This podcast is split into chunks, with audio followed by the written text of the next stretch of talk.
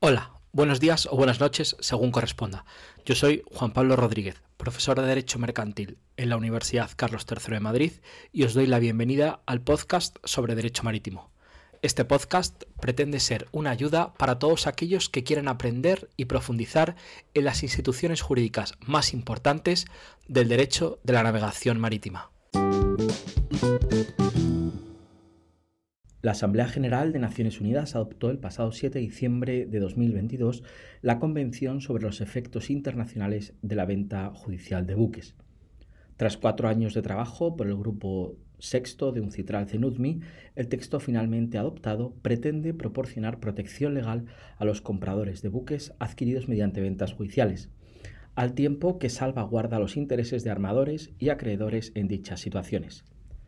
Como sabéis, la venta judicial de un buque representa la etapa final de cualquier procedimiento judicial por la reclamación de deudas marítimas contra el armador o el propietario de un buque. La venta tiene que garantizar el mejor precio posible del buque, lo que va a permitir que un mayor número de acreedores puedan ver satisfechos sus créditos con el producto de la venta. Este final solo se logra si la venta confiere al comprador la propiedad libre de cargas sobre dicho buque. Ello permitirá al comprador cancelar la inscripción registral del buque y registrar su nueva propiedad bajo una nueva bandera a su conveniencia, pudiendo navegar de este modo alrededor del mundo sin temor a ser nuevamente embargado por créditos no satisfechos. El problema es que las decisiones judiciales de venta sobre un buque se dictan de conformidad con la legislación nacional, donde se realiza la venta, y por tanto no tienen efectos extraterritoriales automáticos, a excepción obviamente los tratados bilaterales de reconocimiento de sentencias entre Estados o, en el caso de la Unión Europea, del Reglamento Bruselas 1 bis y del Convenio de Lugano. Pese a que existen muchos instrumentos marítimos internacionales que incluyen normas sobre ventas judiciales, así por ejemplo tenemos el Convenio de Créditos Marítimos Privilegiados e Hipoteca Naval en su versión de 1926 y de 1993, lo cierto es que estos convenios han tenido pocas ratificaciones y por tanto su unificación pretendida no ha llegado a no, ha, sido, no ha surgido efecto. Eh, esta acogida limitada en el panorama internacional ha reducido la capacidad práctica en la que un tribunal puede otorgar un título de propiedad libre de carga sobre un buque y que éste sea reconocido internacionalmente, pudiendo así desplegar todos sus efectos. De esta manera, esta situación, el hecho de que pueda ser reconocido internacionalmente, como hemos dicho, depende del grado de cooperación y de reconocimiento transfronterizo. El convenio que ha sido aprobado recientemente en el seno de un citral sobre la venta judicial de buques formula en su artículo 6 eh, la norma que condensa su finalidad básica y esencial. Fue la norma que desde el primer momento se configuró como la piedra nuclear de este convenio.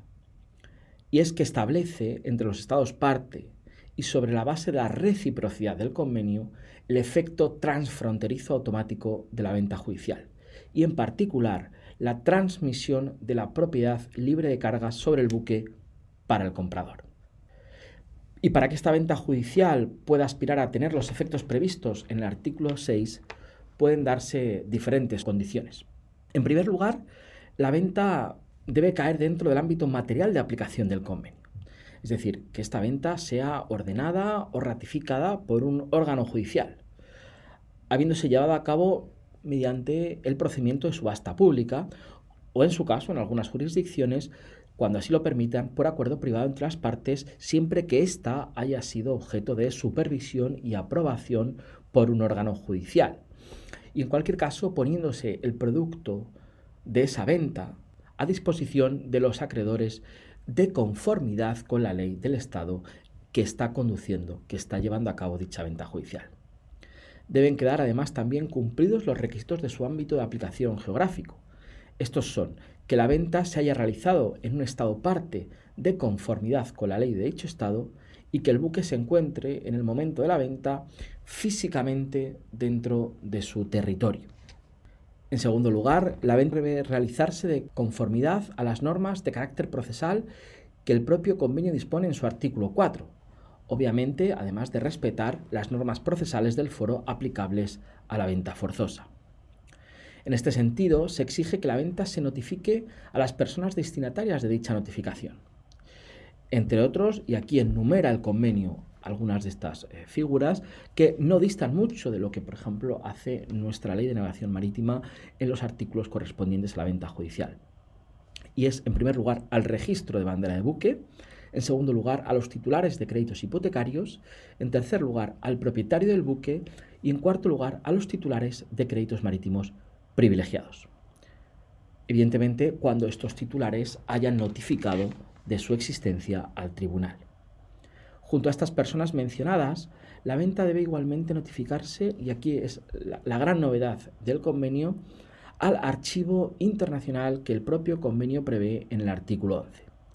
Este archivo, que ha sido configurado por el convenio, va a estar gestionado e integrado en el sistema GISIS de la Organización Marítima Internacional. Sistema este que, tras recibir la notificación de la venta judicial por el órgano competente, por tanto, se crea una obligación para los órganos judiciales de transmitir esta notificación no solo a las partes que tradicionalmente son objeto de notificación, sino también a este archivo internacional mediante un sistema eh,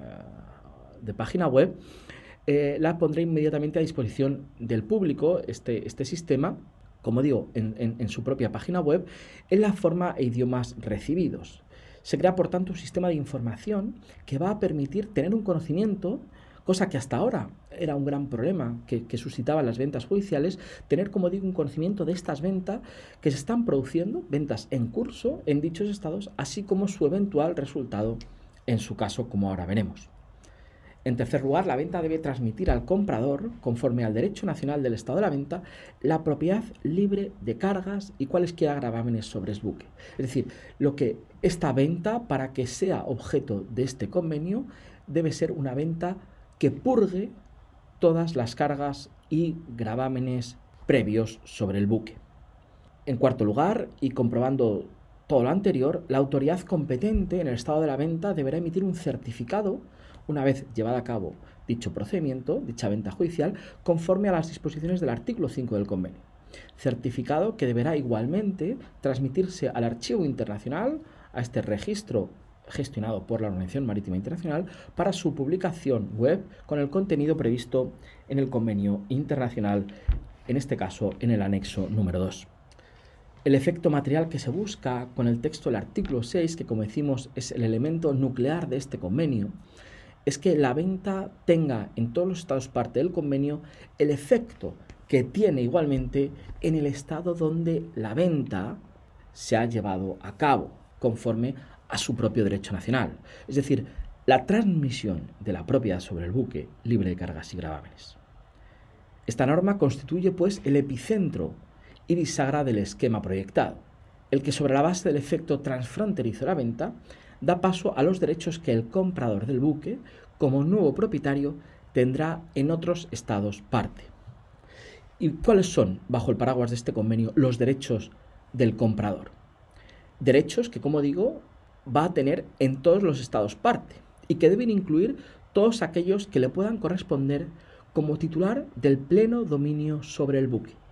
empezando obviamente por su derecho a mantener la posesión del buque y a realizar cualesquiera actos de disposición sobre el mismo. El convenio con todo regula de manera explícita dos de estos derechos. El primero, el de solicitar la realización de los trámites registrales para los que, como nuevo propietario, pueda estar legitimado. Así, por ejemplo, sería la facultad de inscribir su propiedad libre de cargas en el registro donde se haya inscrito previamente el buque o, alternativamente, el de dar de baja el buque en dicho registro con la cancelación consiguiente de todas las cargas para su alta en otro registro a su conveniencia. Y en segundo lugar, el segundo de estos derechos, el de instar por parte del nuevo comprador el rechazo o el levantamiento del embargo del buque que traiga causa de un crédito nacido antes de la venta judicial. Por tanto, este segundo derecho se dará una vez que el buque, ejerciendo su actividad comercial, pueda ser de nuevo embargado ya frente al nuevo comprador por créditos nacidos antes de la venta judicial y que, como decimos, créditos que han sido, sobre la base del reconocimiento del artículo 6, purgados en el estado donde se ha llevado a cabo la venta judicial del buque.